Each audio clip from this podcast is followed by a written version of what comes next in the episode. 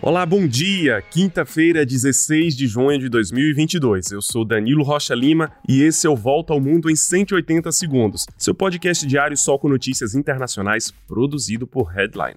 A comunidade internacional reagiu a notícias sobre o assassinato do indigenista brasileiro Bruno Pereira e o jornalista britânico Don Phillips na Amazônia. Nos Estados Unidos, o New York Times abriu sua edição digital de hoje com a notícia sobre a confirmação do assassinato por um dos dois suspeitos que está preso. O britânico The Guardian preferiu falar de dois apaixonados pela Amazônia que se uniram pela floresta e foram vítimas de um ato brutal. A agência francesa France Presse destacou a coragem de Bruno Pereira em meio às ameaças que sofria para fazer o seu trabalho. E os alemães do Spiegel falam da tristeza que reina na Amazônia nesse momento, com a morte de dois defensores da floresta. As autoridades brasileiras que participam das investigações dizem que novas prisões podem ser feitas e que a pesca e a caça ilegal teriam sido o pano de fundo desse crime. Passamos agora para a Ucrânia. Os três principais líderes da Europa, o presidente francês Emmanuel Macron, o chanceler alemão Olaf Scholz e o presidente do Conselho Italiano, Mario Draghi,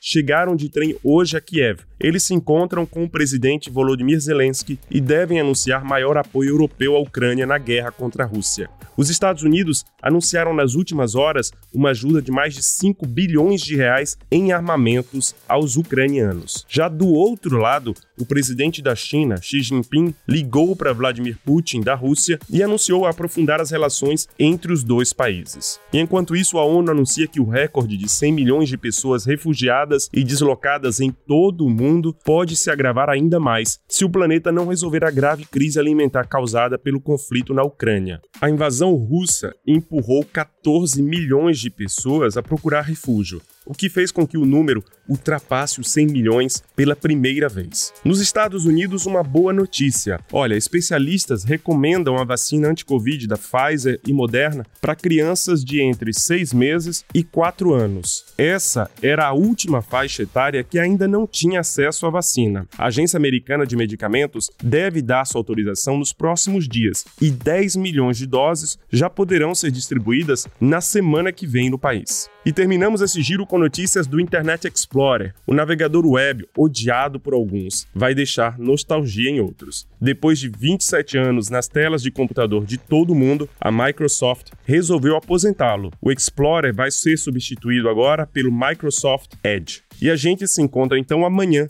para mais uma volta ao mundo em 180 segundos, um podcast produzido por Headline. Você já sabe, encontra a gente nos principais tocadores.